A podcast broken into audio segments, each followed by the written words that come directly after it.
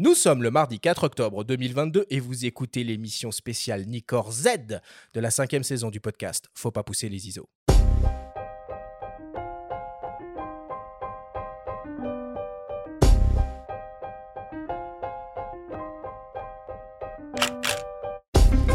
Bienvenue sur Faut pas pousser les ISO, le podcast hebdo pour tous les passionnés de photos et de vidéos. Je suis Arthur Azoulay et j'anime cette émission avec mon ami, le journaliste Benjamin Favier. Aujourd'hui, c'est émission spéciale. On va s'intéresser de près aux optiques Nikkor et en particulier à la nouvelle gamme conçue pour les hybrides en monture Z. Nous recevons pour l'occasion Ludovic Dréan, le responsable de Nikon Pro, et le photographe Jeff Pachou de l'AFP. Grâce à eux et en s'appuyant sur de nombreux témoignages, vous saurez absolument tout sur les optiques Nikkor Z.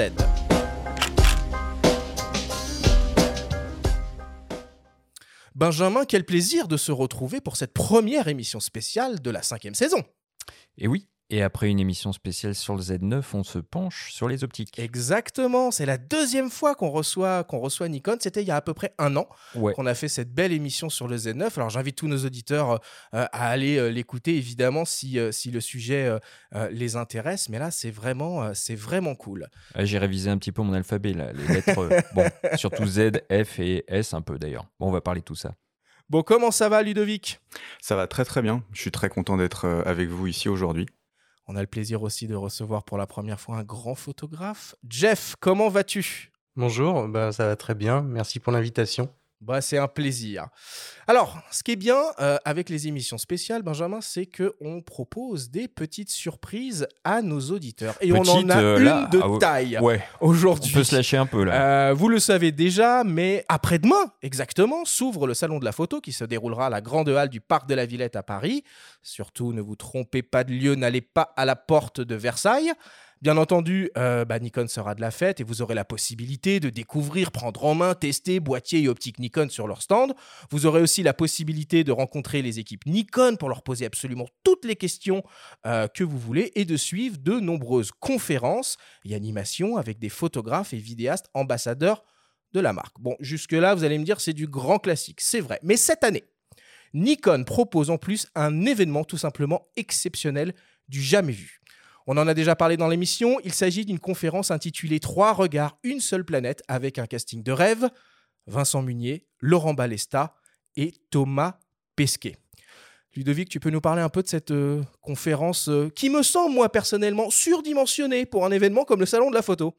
Euh, je suis assez d'accord parce que au moment où tu as cité euh, les trois noms, ça m'a fait des frissons en, vrai. euh, c'est des gens que ah, bon Thomas Pesquet, j'ai pas encore eu la chance de le rencontrer, mais euh, les deux autres, Vincent Munier et Laurent Balesta, je les ai déjà rencontrés, écoutés, échangés avec eux. sont trois personnages extraordinaires qui sont complètement dédiés à leur métier, à leur passion et à la production d'images, bien sûr pour les deux premiers et puis toute la partie Astro euh, pour, euh, pour Thomas Pesquet, euh, juste de façon complètement extrême. Donc voilà, c'est une conférence qui, est, qui a été imaginée, je dois le dire, et en rendre crédit à Nicolas Gillet. ça fait des mois, voire des années qu'il travaille sur le sujet pour réussir à, avoir en contact Thomas Pesquet surtout, mais aussi les deux autres qui sont très très occupés, hein, Vincent et Laurent. Euh, et, du coup, il a réussi. Il a réussi, à force de persévérance, à pouvoir les joindre et ils ont trouvé l'ambition et l'initiative complètement euh, euh, en harmonie avec ce qu'ils font. Et ces trois photographes, évidemment, ils bossent en Nikon, mais est-ce que tu peux nous parler plus précisément de la raison pour laquelle Nikon se trouve dans l'ISS alors oui, effectivement. Euh, alors c'est c'est pas forcément par choix que Thomas Pesquet photographie en Nikon parce que l'ISS est équipé en Nikon.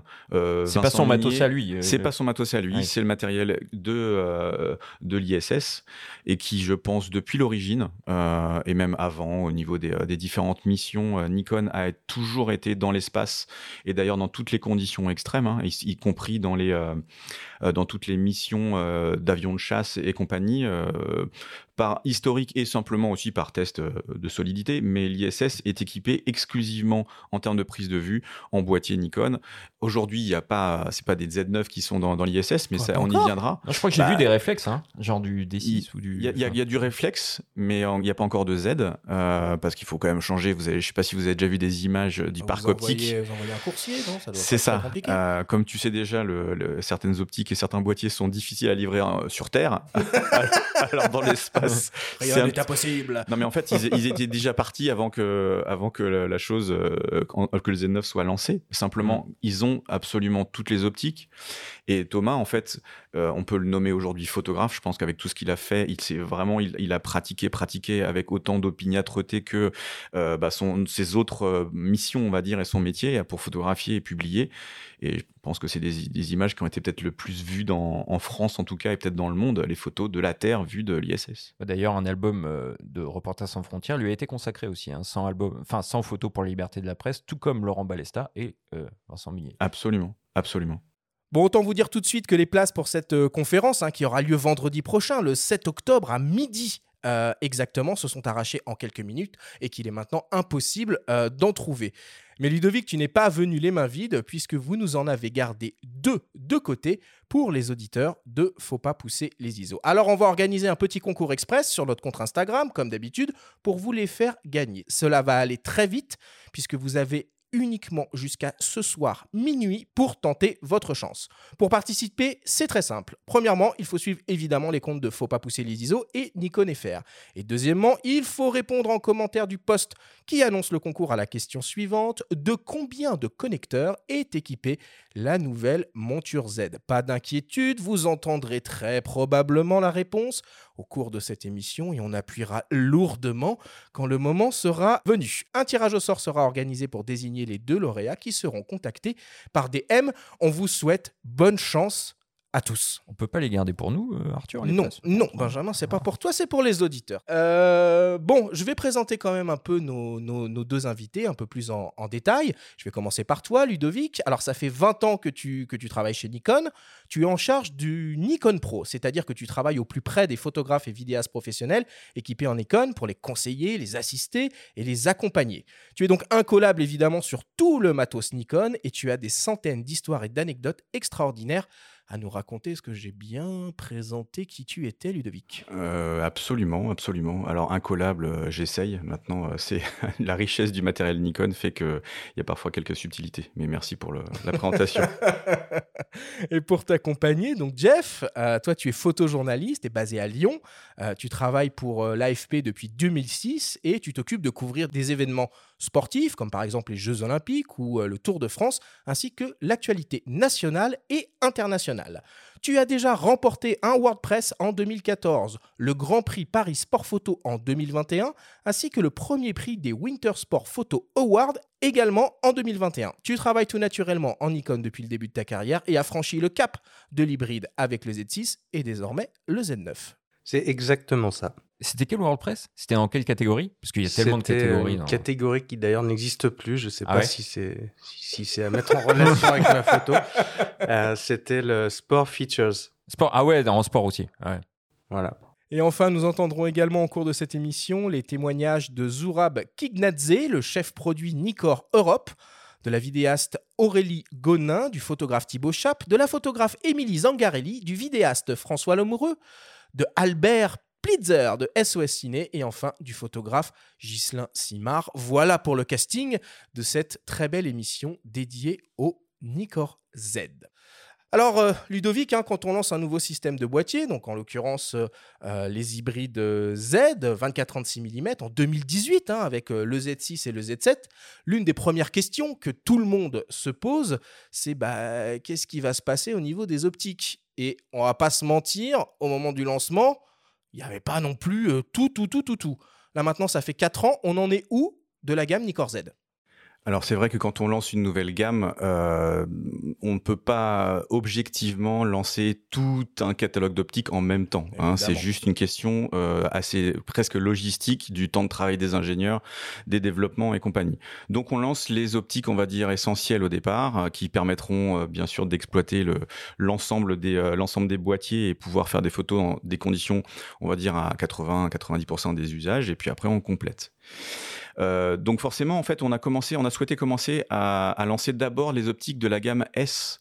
Euh, donc la gamme S qui veut dire supérieur, euh, voilà, pour faire un peu un peu simple. C'est hein, euh, comme la gamme professionnelle, quoi. Exactement, exactement. Donc, euh, qui pouvait effectivement euh, paraître euh, dans certaines catégories de prix, mais en fait, on a souhaité déjà, c'est c'est une tactique, hein, tout simplement, de se dire, on impose un, une- on va dire une référence de qualité, et puis on, on va pouvoir ensuite développer au moins, euh, voilà, des optiques à ouverture euh, 4, euh, des optiques, des optiques à ouverture 2.8. Ouais, parce que tu parles de gamme supérieure professionnelle, mais on trouve euh, des zooms transstandard à f4, comme le 2470 F4, hein, qui a été Absolument. qui fait partie de la gamme S. Donc, euh, Voilà. professionnel signifie pas forcément euh, grande ouverture. Quoi. Ça a toujours été une même même en gamme euh, F, ça a toujours été une, une particularité, c'est de dire un objectif professionnel ou pas.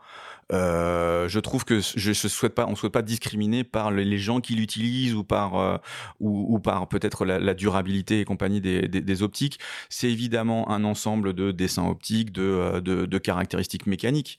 Donc oui, il y avait une gamme, euh, il y a une gamme S qui est en F4 et une gamme S aussi qui est en F1.8 hein, pour les focales fixes. Mhm. Et en fait, euh, il y a une sorte de changement véritable de paradigme qui s'est fait avec ces, ces, euh, avec ces nouvelles optiques. Et je pense que, en termes d'usage, le fait de dire que ça n'est entre guillemets que, par exemple, pour les focales fixes du f1.8, le que, c'est parce que euh, c'était généralement la, la gamme plus populaire et plus Ouais. abordable sur les f.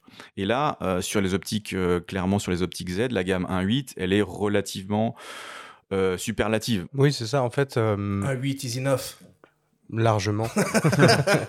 non, mais ce qui est important, c'est euh, donc il y a effectivement la luminosité de l'optique, mais surtout sa qualité euh, à grande ouverture. Et effectivement, euh, pour avoir utilisé par exemple le 35, un 8, 50, un 8, euh, le 85 également, sont quand même des optiques qui sont juste incroyables dès 1.8 en fait. Ouais. C'est-à-dire par le passé, euh, on a pu avoir des optiques qui ouvraient à 1.4, euh, qui étaient bonnes, hein, ce qui est pas, voilà, c'était pas, c'était- mais c'était pas fou quoi. C'est-à-dire qu'on avait coutume de dire, elle ouvre à 1.4, du coup à partir de 1.8.2, Ouais, on va fermer à c'est 2 excellent, ou 4 quoi. pour être vraiment très bon. euh, là maintenant c'est plus ça quoi. c'est ce qui peut expliquer cette différence de prix euh, par rapport au- à l'époque des réflexes, parce qu'on on constate quand même qu'il y a une, une certaine hausse quoi, euh, des, des- des prix en monte sur Z, même sur des optiques un, un petit peu plus populaires, comme tu disais, les ouvertures à, à f1.8 ont toujours été considérées comme étant plus populaires. Quoi. Plus abordable aussi, effectivement. Euh, en fait, si, tu, si on prend en main une optique 1.8 euh, F et une optique 1.8 euh, Z, on se rend compte déjà que le choix qu'on a fait, il est vraiment différent en termes de dessin. D'accord?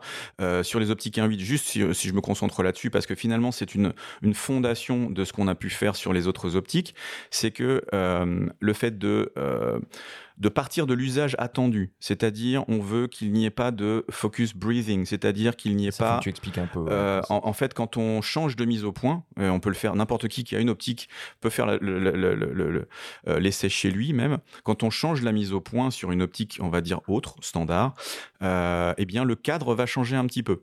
D'accord? Ça, en photo, on peut se le permettre, parce qu'on se dit, bon, voilà, c'est un peu marginal. En vidéo, c'est impossible. On peut pas se le permettre. Ça va donner des effets qui vont être extrêmement perturbateurs. Donc, un usage attendu donne un dessin optique particulier. Donc, on a mis deux moteurs, deux moteurs pas à pas dans, chacune de ces optiques. C'est pour ça qu'elles sont plus grosses. Ça fait qu'on a souhaité faire des optiques qui sont plus grandes pour différentes caractéristiques euh, attendues au final.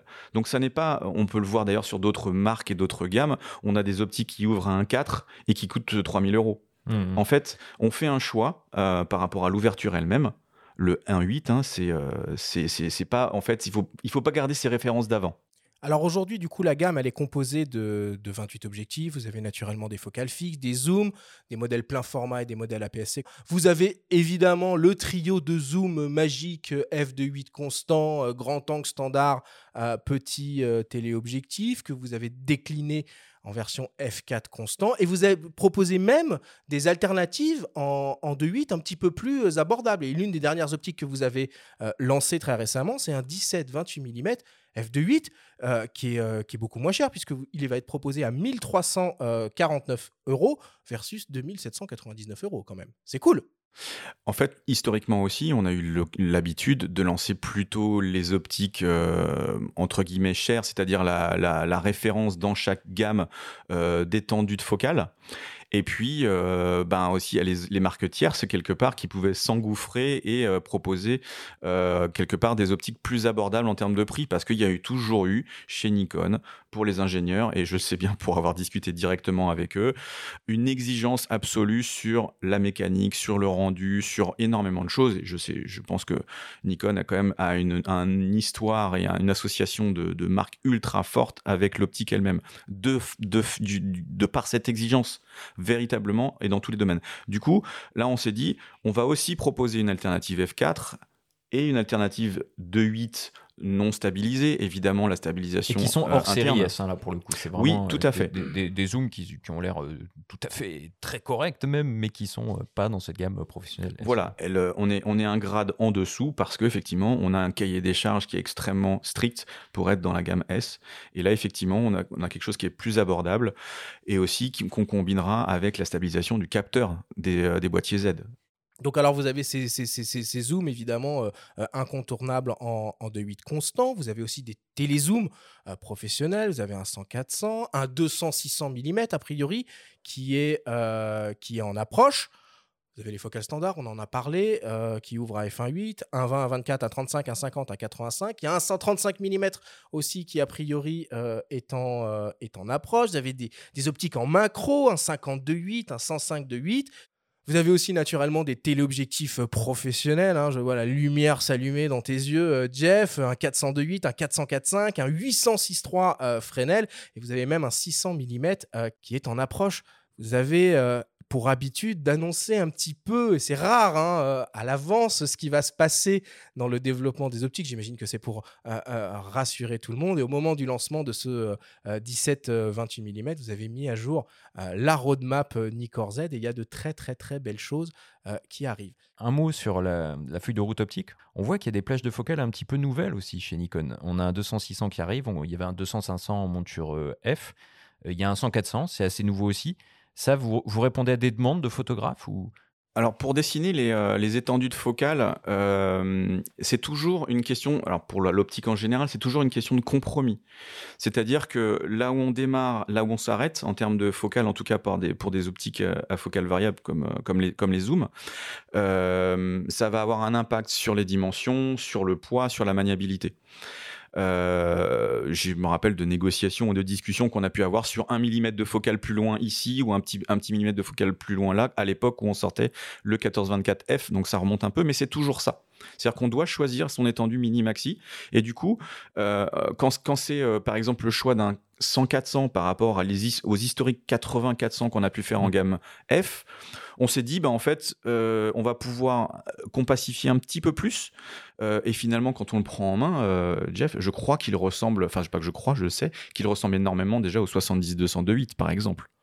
Oui, j'ai eu les deux, en fait. Et j'avoue qu'il m'est même arrivé de quasiment les intervertir, de me rendre compte au dernier moment que j'allais partir avec le 70-200 alors que je voulais prendre le 100-400. Donc ils sont vraiment très proches en termes de taille.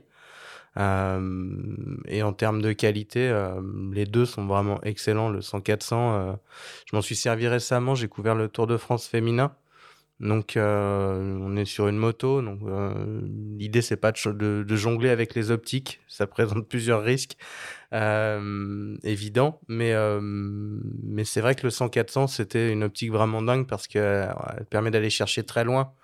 Et, et avec un piqué vraiment excellent. C'est une optique que vraiment j'affectionne vraiment beaucoup. Elle permet aussi de rester mobile sur d'autres types de sujets, type montagne.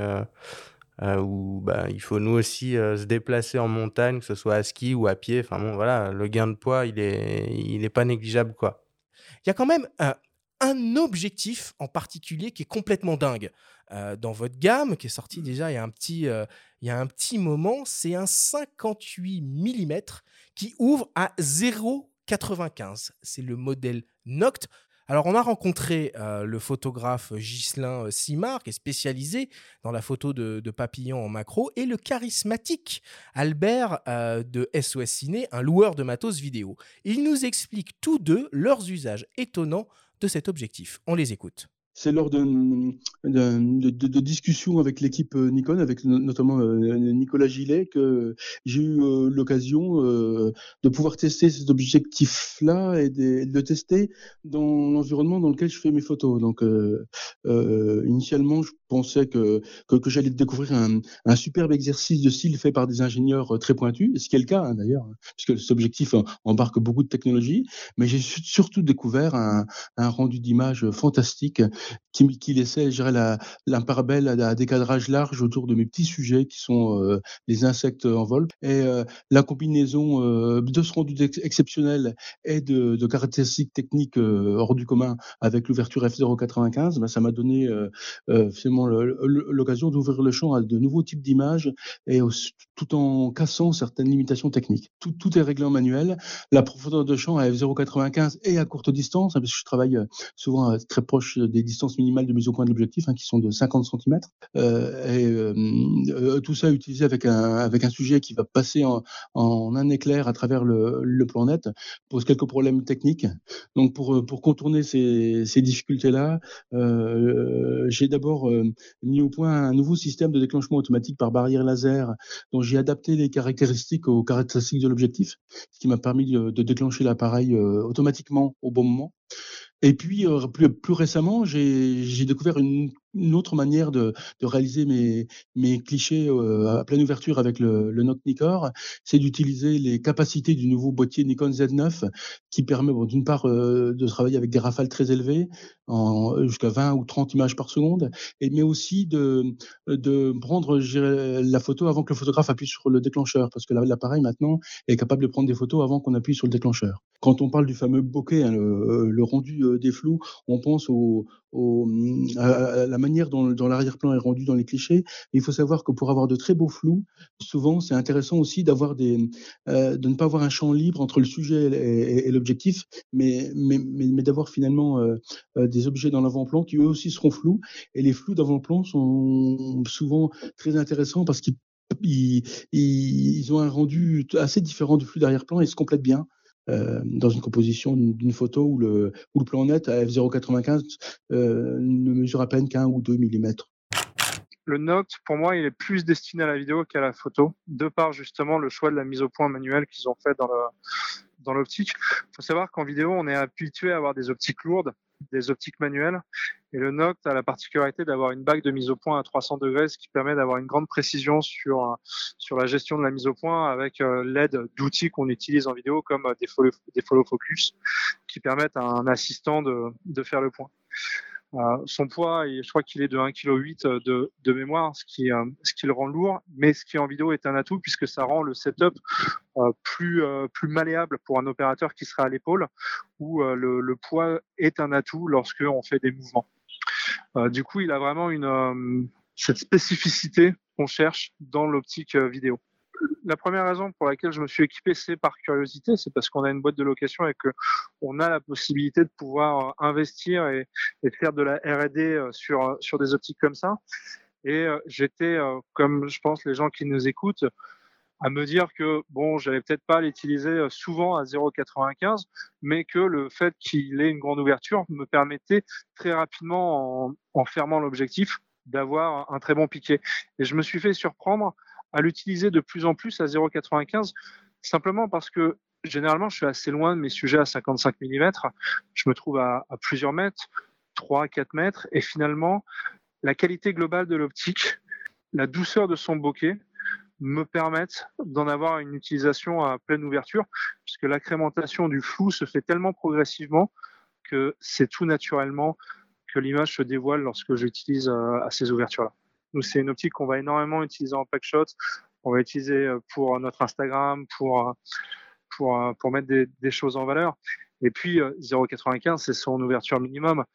très rapidement, on peut monter à 1,2, 1,4 avec des qualités d'image qu'on retrouve un peu nulle part ailleurs.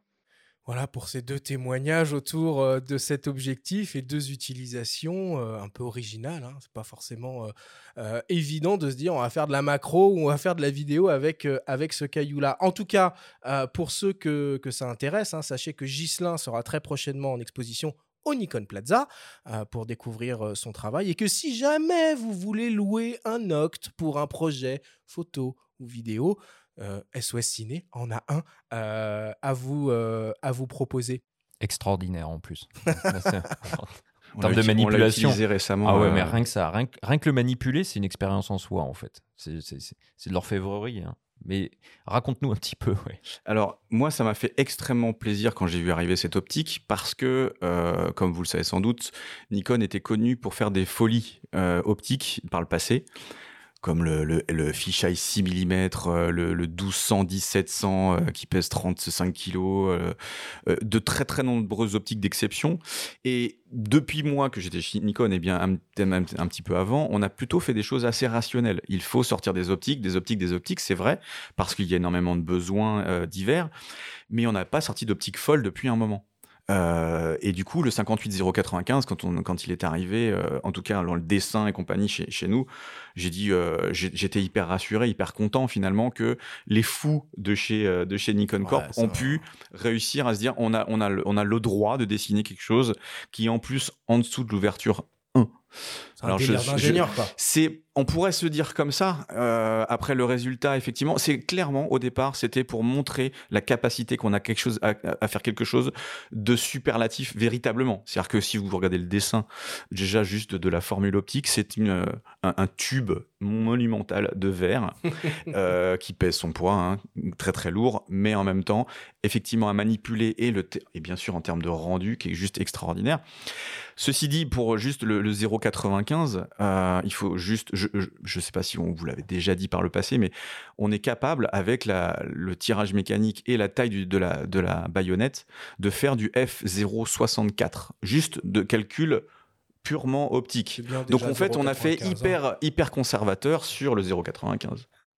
Euh, Jeff, toi, en tant que, photographe de sport, est-ce que tu as eu l'occasion de, tester un peu sur le terrain les nouveaux super euh, téléobjectifs que sont 400 mm 4.5 ou le 800 mm 6.3 alors, moi, je fais partie des, chanceux, puisque euh, grâce à l'AFP, j'ai l'occasion d'utiliser beaucoup d'optiques. Euh, ces, optiques particulièrement, j'ai pas pu les tester. Euh, en revanche, j'ai testé quasiment toutes les optiques Z, en fait. Pas de chance, le 800, je ne l'ai pas eu en main. mais mais ce que j'ai remarqué tout de suite, c'est le, le, le, bon de qualité global de toute la gamme, en fait. Honnêtement, je les ai quasiment toutes essayées. Et il n'y a pas une optique. Euh, je pense que ça pouvait arriver avant de dire euh, ah non, cette optique-là, euh, oublie, c'est une erreur. Mais là, il n'y en a pas en fait. Même avec des ouvertures glissantes, parce qu'on imagine souvent les photographes de sport ou d'agence comme l'AFP bosser uniquement, comme vous avez la chance de pouvoir les avoir facilement, avec des, focales f2.8 ou des focales fixes. Et là, un 100-400 ouverture glissante, toi, les résultats te, te parle autant que ceux que tu as avec ton 70-200 de 8. C'est ça que je trouve intéressant. Alors oui, enfin, faut, faut voir le. Moi, j'essaye de voir le truc un petit peu différemment. C'est-à-dire que euh, les, les, optiques euh, qui vont avoir des ouvertures glissantes vont présenter un autre avantage. C'est-à-dire que euh, déjà, elles sont toutes, comme je le disais, excellentes en termes de piqué et de réactivité de l'autofocus. Mais par exemple, effectivement, on va avoir un 100-400 qui ouvre à 4, 5, 6 mais euh, comme je le, disais avant, euh, ça va être un énorme gain en termes de poids. C'est beaucoup plus pratique à utiliser. Je vais pas me trimballer un 402.8 sur une moto. Euh, ce serait pas, pas vraiment réaliste. C'est faisable, mais ce serait pas, pas pratique. Et, mais je trouve que aujourd'hui, on a un parc optique qui nous permet de, de faire des prouesses parce que on peut emmener des choses qui sont vraiment adaptées à tout ce qu'on couvre, tout type de reportage en fait. Toi, Jeff, tu viens du, euh, du réflexe, donc tu connais aussi évidemment très bien la gamme euh, d'optique euh, réflexe Nikon. Est-ce que tu penses qu'il y a certains modèles de zoom professionnels qui existent dans le monde du réflexe que Nikon doit absolument ressortir en monture Z? Moi aujourd'hui, je suis, assez comblé par la gamme Z. C'est vrai qu'à la sortie des, systèmes Z, euh, bah, il n'y avait pas au début forcément euh, toutes les optiques dont on avait euh, nécessairement besoin, qui ouvraient à 2.8 ou ce genre de choses. Mais là, là, on y est. Enfin, je veux dire, personnellement, c'est au point où j'ai plus d'optique F du tout en fait. Là, on parlait de gabarit, d'encombrement. Et je pense aussi aux utilisateurs d'optique Nikon, enfin Nikon F. On va parler un petit peu après des, adaptateurs, mais est-ce qu'on peut leur recommander d'utiliser un 500 mm euh, lentille de Fresnel, par exemple, un PF, 500 mm PF, sur du Z? Parce qu'en termes de gabarit, ça paraît euh, pour le coup plutôt cohérent comme truc. Qu'est-ce que t'en penses, euh, Ludo? Ouais, j'ai vraiment un souvenir de, de, de, Franck Fif qui utilise le, qui prend à main levée le, le, le 500 5.6 justement avec un avec un boîtier Z et se dire en fait j'ai j'ai un kit là que je peux presque, enfin je peux porter avec une seule main même pas tenir comme ça et puis pouvoir shooter au 500. Alors évidemment que ce genre d'optique, il euh, n'y a aucune contre-indication en fait à utiliser en, termes de, purement euh, mécanique et de compatibilité parce que euh, vraiment hein, l'adaptateur et le, et le, boîtier Z ne font que reculer euh, le, c'est exactement juste un, rattrapage de, 3 mmh. cm de tirage. Et donc, euh, les capteurs étant euh, extrêmement similaires, l'image va se projeter de la même façon sur, une, sur un boîtier Z que sur un, que sur un réflexe. On a juste plus de miroir qui, qui est dans le, dans le chemin, on va dire, optique. Ludovic, sur, sur la roadmap, on, on voit apparaître un truc, un 12-28 mm DX, ça ok, mais PZ. Oui. Est-ce que c'est quoi ça? C'est facile, c'est facile de, de, savoir ce que ça, ce que ça va euh, augurer. Euh, enfin. déjà sur la partie euh, de, la roadmap, hein, comme tu l'as déjà dévoilé, euh, Arthur et, et aussi Benjamin, si vous en êtes rendu compte, il y a des choses qui étaient dans la première roadmap qui finalement on a sorti des choses en plus. Donc là, ça continue et ça continuera d'ailleurs dans le, dans, le, dans le futur, dans le futur proche. Euh, le 1228 DX PZ, il est évidemment euh, plutôt dédié à la vidéo. Euh, on a sorti le Z30 qui, qui est quand même aussi très très orienté sur le vlog. donc ça va tout naturellement que ce genre d'optique avec un zoom motorisé, c'est-à-dire qu'on va pouvoir contrôler sans aller utiliser son autre main que celle qui tient le boîtier, va pouvoir être exploité dans les meilleures conditions. Ça veut dire aussi que, bien sûr, au-delà des premiers usages qu'on se doit d'avoir et, de développer pour notre, euh, notre clientèle et notre base d'utilisateurs historiques, on va aussi vers, euh, vers la vidéo. Depuis déjà, enfin tous les boîtiers euh, Nikon font de la vidéo de très haute qualité. C'est le, premier pas vers une gamme d'optique vidéo cinéma peut-être? Ah, Écoute, j'adorerais. là pour le coup, tu parles à quelqu'un qui, qui, qui, demande depuis des années même des montures, des, optiques PL ou des optiques ciné j'adorerais te dire que ça y est. Euh, en tout cas, c'est le premier pas, évidemment. On avait déjà fait ça par le passé avec les Nikon One et, un, et une optique 10-100 euh, euh, motorisée, mais en l'occurrence, là, c'est effectivement vers l'un qu'on s'oriente et ça me paraît complètement légitime. Et les Nikon One qui étaient les réels premiers hybrides de Nikon. Hein, absolument, absolument. Des, systèmes très très petits, très compacts avec le succès qu'on leur connaît. Mais en l'occurrence, euh, à la fin, à la fin, c'était très très bien. Exactement. le, non, mais le J5 était euh, vraiment bah un chouette, chouette on boîtier. On tenait le boîtier abouti. Finalement, ça s'est arrêté au moment où on sentait que ça. Bon, c'est une question de Voilà, hein, c'est l'histoire qui veut ça. Hein. Ça, pour le coup, euh, quand on est une, une, une, marque et un fabricant, on prend des paris parfois. Et, et en l'occurrence, là, je pense qu'avec les, avec les Z, en tout cas, c'est plutôt, c'est plutôt bien né. C'est valable dans les médias aussi. Alors, euh, euh, récemment, on a vu euh, Tamron, hein, pour, pour ne pas le citer, qui a lancé une optique en monture Z native. C'est quand même plutôt une bonne nouvelle, ça, de voir un peu les, les constructeurs d'objectifs tierces s'intéresser à la monture Z et du coup bah, proposer des alternatives aux utilisateurs. Absolument, absolument. il est clair qu'au départ, alors nous, on a vraiment pas l'information, je n'ai pas l'information véritablement de d'un éventuel, euh, on va dire, euh, blocage ou d'un brevet qu'on a pu euh, qu'on a pu avoir sur la monture Z. en tout cas, jusqu'à maintenant, il n'y avait pas d'optique à monture Z de marque tierce, mais effectivement, pour ma part et, du, point de vue des utilisateurs, avoir des marques tierces qui font aussi des bonnes optiques de toute façon en, monture Z, c'est toujours une bonne nouvelle, sachant que évidemment, on n'attend pas de notre côté d'en développer un maximum pour satisfaire tous les usages.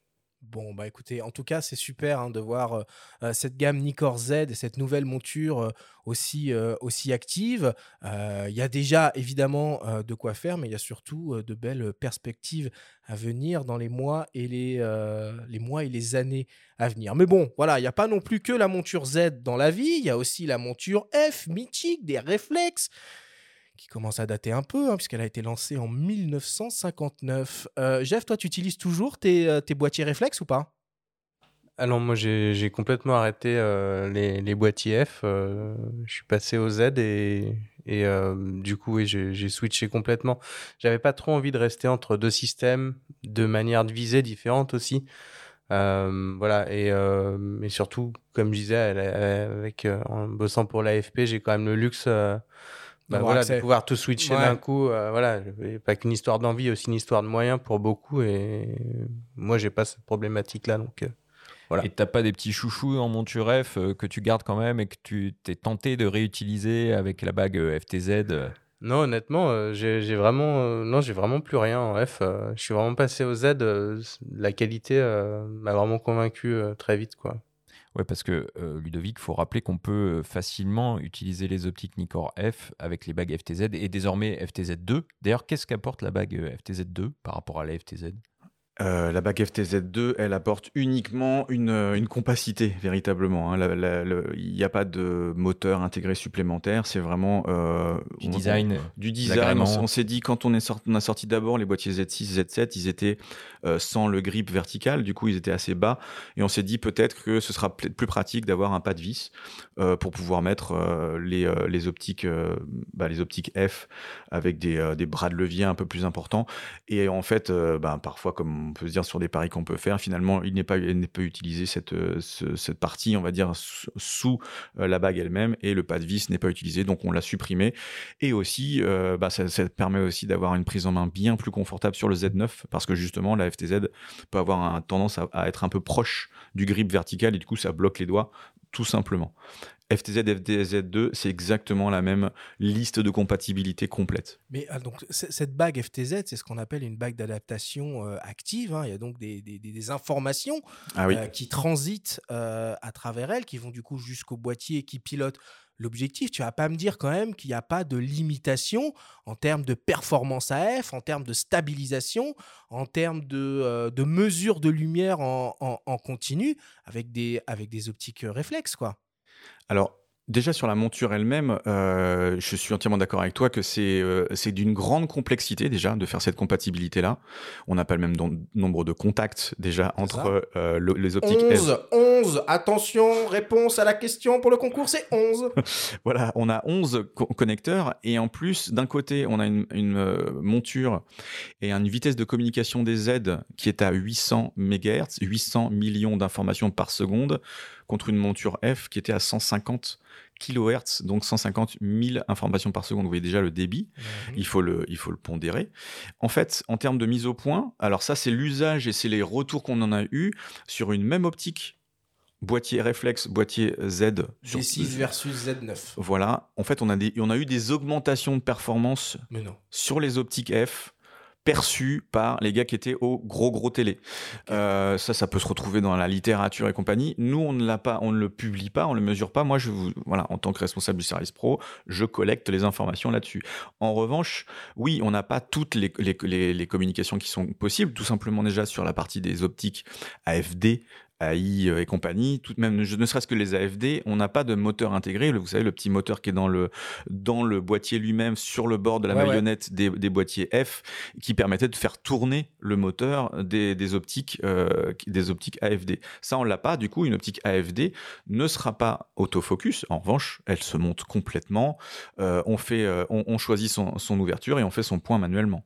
Et si on utilise une optique AIS, des années 70, par exemple, entièrement manuel, est-ce qu'on pourrait avoir le, témoin de confirmation de mise au point Absolument. Ouais. Ça, c'est de la fonctionne télémétrie qui est Mhm. intégrée euh, dans, dans le Z et qui va faire une, une différence de phase en plus sur le capteur. On n'a pas euh, le module intégré euh, qui était en dessous dans le, dans le bas de la cage. Du coup, la télémétrie, elle est directement sur le capteur.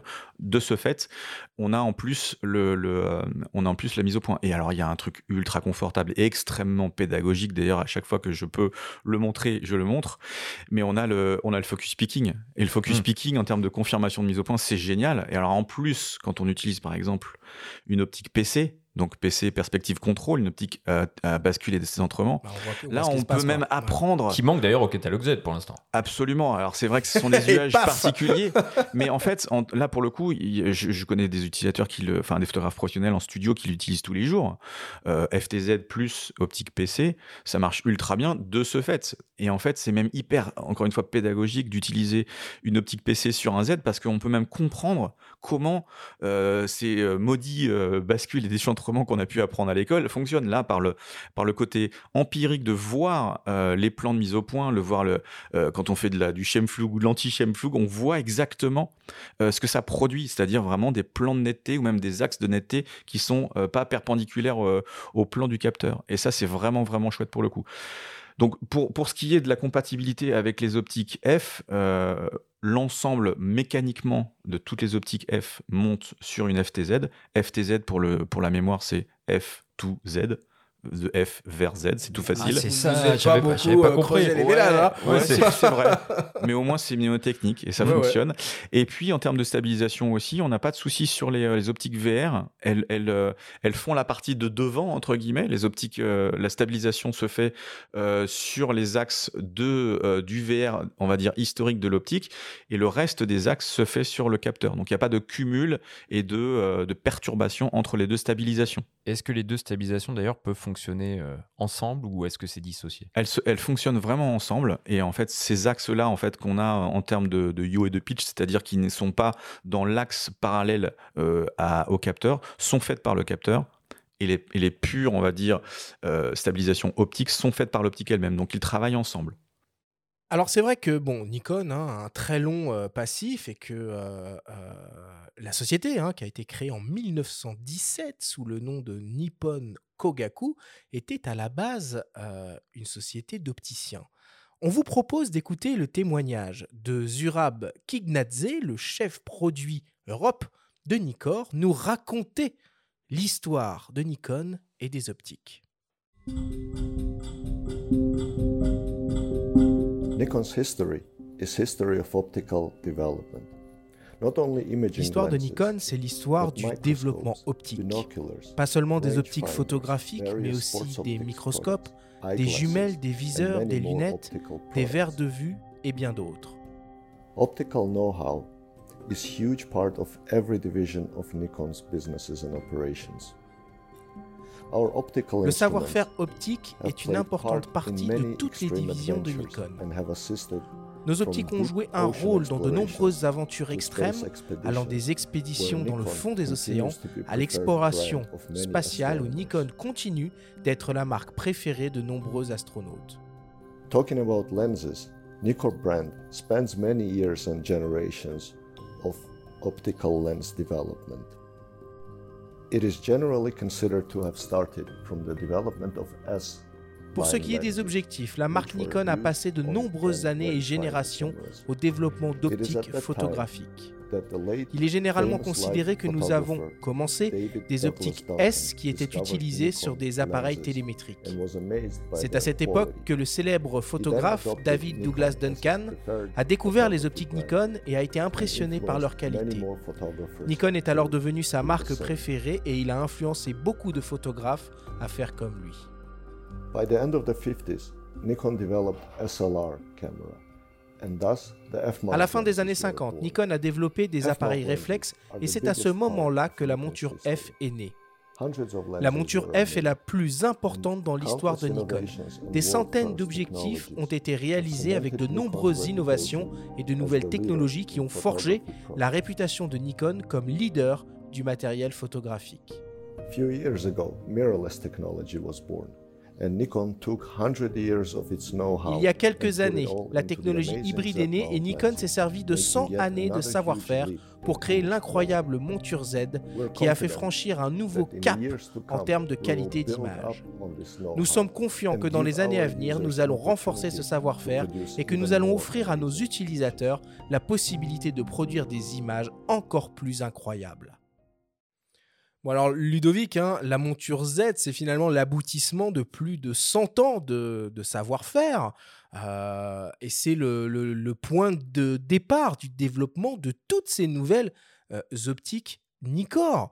Qu'est-ce qu'elle a de plus que la monture F, la monture Z? À Alors, part déjà- ces 11 connecteurs. 11 connecteurs, je le rappelle. 11. 11, 11. en fait, c'est déjà qu'est-ce qu'elle a de moins Euh, C'est tout simplement euh, le miroir qui s'interpose.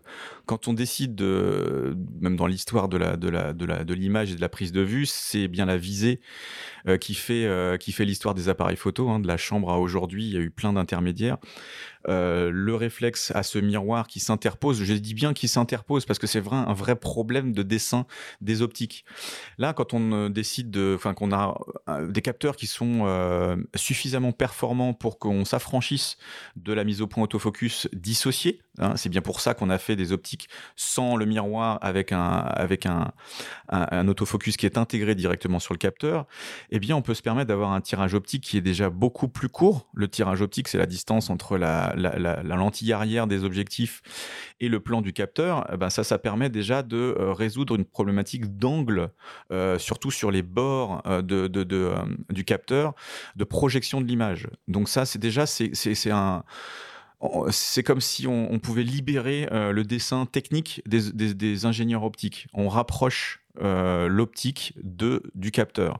Et puis et puis il y a le diamètre évidemment. Le diamètre aussi euh, a un gros impact euh, sur le sur la lentille de sortie, sur la pupille de sortie des objectifs.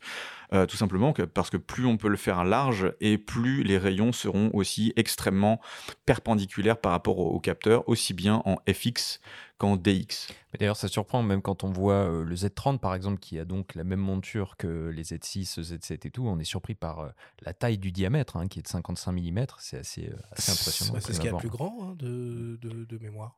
Sur le sur l'ensemble des montures qui existent, en tout cas euh, jusqu'au 24-36, 24-36, quoi. Ouais. évidemment, oui, c'est la plus grande, euh, c'est le plus grand diamètre euh, qui est justement qui, qui, qui est fait pour être pérenne. hein. Euh, on a fait une première monture en 1959, la deuxième, enfin une, une suivante en tout cas en, en, en 2018, bien, au-delà des précédentes qui étaient en, en télémétrique, mais euh, on on l'a on l'a pas faite pour qu'elle dure quelques années. On l'a pas faite pour uniquement euh, des capteurs DX, pour du F- Mmh. il y a du FX qui est en place et du coup ces deux caractéristiques là sont les vraiment sont les fondateurs de, le- de la monture Z Donc l'incidence directe, c'est qu'on voit arriver euh, des ouvertures assez inédites dans la gamme. On voit un 50 mm 1.2, on a parlé du Noct aussi. Ça, c'est permis directement par euh, exactement cette nouvelle monture? oui euh, parce que si on fait rétroactivement dans le chemin de la lumière euh, la pupille de sortie qui est donc euh, directement impactée par la taille de la baïonnette va donner aussi une possibilité sur la pupille d'entrée. La pupille d'entrée qui est directement indexée sur le sur le sur la dimension de, de la lentille frontale mais aussi sur la taille du diaphragme. Et tout ce qu'on va faire en optique, hein, vous le savez très bien, plus on va élargir, on va dire, une, une lentille, plus elle va apporter de défauts, de défauts, mais qui sont euh, structurels. Euh, dès qu'on met de l'angle par rapport à l'incidence du soleil, ça fait un arc-en-ciel. Donc euh, ça veut dire quoi? Ça veut dire qu'on aura pour des aberrations chromatiques qui vont pouvoir se faire. Mais en revanche, quand on peut vraiment élargir les choses en termes d'entrée et de sortie, donc de grand diamètre de la, de la baïonnette, on peut se permettre des nouvelles optiques. Et comme je disais tout à l'heure, elle est construite, cette baïonnette, pour être théoriquement, en tout cas sur le papier, jusqu'à F064. Et ça, c'est euh, juste le calcul qu'on peut faire hein, par rapport à la dis- distance entre la baïonnette et, euh, le capteur et le diamètre de, la baïonnette. Bon, Ludovic, on a une, dernière question comme ça, un peu technique, hein, avant de passer, euh, avant de passer à, l'usage. Avec Benjamin, ça fait plus de deux ans hein, maintenant qu'on fait, qu'on fait cette émission, et on fait le Flash Actu notamment, et on est toujours extrêmement surpris par le prix euh, des objectifs. Alors, sur des, sur des optiques d'exception comme 800 mm Fresnel ou le Noct 0,95, moi je veux, bien, je veux bien comprendre, mais sur des focales, que ce soit des focales fixes ou des zooms beaucoup plus standards, on a un peu plus de mal. Est-ce que tu peux nous expliquer pourquoi c'est si cher? Euh, alors déjà, effectivement, c'est euh, un peu la même démarche que qu'on a à chaque fois. C'est euh, l'usage qui va déterminer ce qu'on ce qu'on fabrique. donc les optiques, clairement, on en parlait un petit peu tout à l'heure, les optiques 1.8 sont plus chères que les optiques 1.8 f. Mais quand on les regarde juste visuellement, c'est pas du tout la même offre on pourrait faire des optiques à 8 à un 8 beaucoup plus cher. Quand on regarde des optiques ciné à un 8, elles sont à un prix qui est fois, parfois fois 6, fois 8, parce que le, ce que je voudrais, c'est qu'on puisse sortir simplement de la spécification de la focale et de la et de l'ouverture elle-même. C'est très difficile dans la tête des utilisateurs. Évidemment, évidemment. Bah, c'est pour ça que je suis là aussi. Euh, c'est tout simplement que par rapport à ce à ce choix de dessin optique, de euh, de monture, de dimension de monture.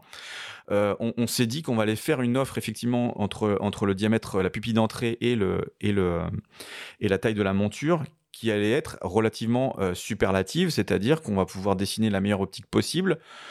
Dans un coût euh, que je trouve relativement euh, maîtrisé si on ne considère pas que c'est juste une optique AF1.8 comparée avec la gamme d'avant. Parce que clairement, euh, moi, les premiers résultats que j'ai vus sur un 35-1.8 par exemple, j'avais une, je trouve un résultat optique de moyen format. avec cette gradation de flou et compagnie. du coup, c'est un choix. On peut faire un 35-1.8 beaucoup plus petit, beaucoup moins cher. On n'y mettra pas deux moteurs, on n'y mettra pas euh, des optiques, euh, des lentilles avec autant de caractéristiques de faible dispersion, d'ultra faible dispersion. Euh, on peut faire en fait même une optique à 1.8 à moins de 100 euros, mais ce sera le, résultat sans, se ressortira. Ou alors l'équivalent de ces optiques f1.8 Nikkor F, ce serait peut-être les 28 et 40 mm actuels euh, qui ouvrent à deux, qui sont presque des pancakes, ou le, 25, 26 mm qu'on voit sur, sur la roadmap, qui est un peu énigmatique d'ailleurs, une focale euh, intéressante. Ouais, hyper intéressante, et surtout quand elle sortira. C'est-à-dire que ces caractéristiques, on ne peut pas les, dévoiler aujourd'hui, mais elles sont, euh, elles sont hyper intéressantes en termes de, surtout de, de dimension. mais voilà, on, peut, vraiment, enfin, juste le, combo euh, optique focal, on peut tout faire, on peut vraiment faire. Donc, on a fait un choix qui, qui est vrai, est relativement, euh, qui peut être perturbant. Alors là, je me suis focalisé là-dessus. Après, sur les optiques à 2.8, on est relativement similaire aux gammes F, à quelque chose près, après avec les histoires des, des matériaux et compagnie, mais c'est vraiment une question de, dessin avec le nombre des moteurs, avec la, compacité. Par exemple, sur le 100-400, euh, on a un dessin euh, juste des rampes hélicoïdales qui font que l'optique ne change pas de euh, point de centre d'inertie, en fait, quelle que soit la focale. Donc ça, c'est un gros travail optique. Euh, l'autofocus, je pense qu'il est quand même assez euh, réputé pour être juste ultra silencieux, encore plus silencieux que l'AFS et euh, très très très précis. Ça, ça nécessite presque de les ouvrir à chaque fois les optiques. Et c'est ça qui fait la différence malheureusement, c'est que sur une fiche technique, on n'y voit pas la différence. À l'intérieur, il y a juste tout qui a changé. Il y a quelque chose qui est quand même assez, euh, assez unique hein, euh, chez Nikon, bah, c'est tout le travail finalement de, de, conception, de développement et de fabrication euh, de ces objectifs. Moi, j'ai eu la chance dans une ancienne vie, vous m'avez donné l'opportunité de voir un peu le, les making-of de tout ça. Chez Nikon, vous fabriquez les lentilles dans une, dans une usine qui est spécifique et vous les assemblez vous-même euh, dans une autre. Et moi, il y a un truc qui m'a frappé euh, quand j'ai visité ces, euh, ces, usines. Parce que, bon, voilà, moi, je m'attendais, oh là là, ça va être Tesla, Mega Factory, des robots partout et tout. Non, c'est très artisanal, en fait, tout ça. Absolument. Absolument. C'est presque une, une frustration de ne pas pouvoir montrer ça, comme chez certains autres fabricants, on montre plus le côté artisan. Euh, chez Nikon, effectivement, on est là. Il y a deux marques de fabricants de verre au monde, dont l'un est Nikon, qui font euh, sa silice, qui fait ses mélanges. Euh, et d'ailleurs. Euh, L'autre étant Oya, hein, c'est ça?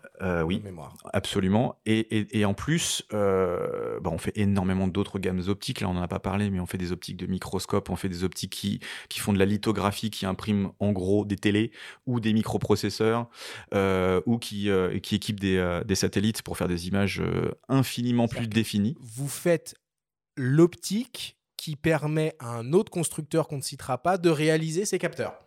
Absolument. Absolument. On fait les, on fait les machines qui font les, qui font les capteurs. Euh, et, c'est un énorme département chez Nikon. C'est le département euh, de tout ce qui est euh, lithographie, on va dire, donc qui imprime, parce qu'en fait, on n'a pas de matériel suffisamment fin pour aller graver des choses. Il faut les graver de façon optique. Et là, on est dans des dizaines de milliers de paires de lignes par millimètre pour ceux à qui ça peut parler en termes de résolution. Donc, on sait faire très, très, très, très fin. Et puis après, il faut qu'on se euh, restreignent presque pour faire des optiques photo. J'exagère un peu, mais c'est quand même c'est quand même le cas en termes de fabrication de verre. Et oui, et moi aussi j'ai eu la chance, comme toi Arthur, de, visiter les, les, les, usines de Tochigi par exemple, qui sont des usines de fabrication des optiques Nikon. Euh, Usinage et assemblage à Tochigi.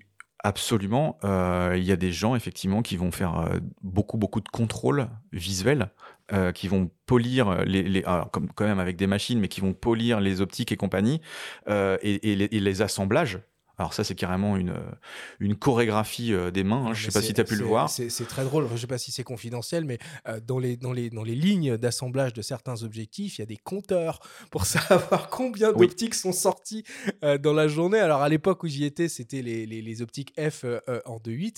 Les chiffres étaient assez impressionnants. Hein, les, chiffres étaient hein. impressionnants. Et par exemple, on a une personne qui assemble les gros télés comme les 400 et on en a à peu près 30 qui, qui, qui assemblent les, les 24-70. Donc pour en venir à la question du prix, ça valide un petit peu aussi, ou ça explique en partie peut-être. Ça explique. Euh, aussi ça valide. non, cette, non, cette, on n'est jamais d'accord. De quoi. On n'est jamais d'accord de payer cher, c'est vrai, mais quand on ah, voit, vous, vous vous reniez pas sur la qualité quoi.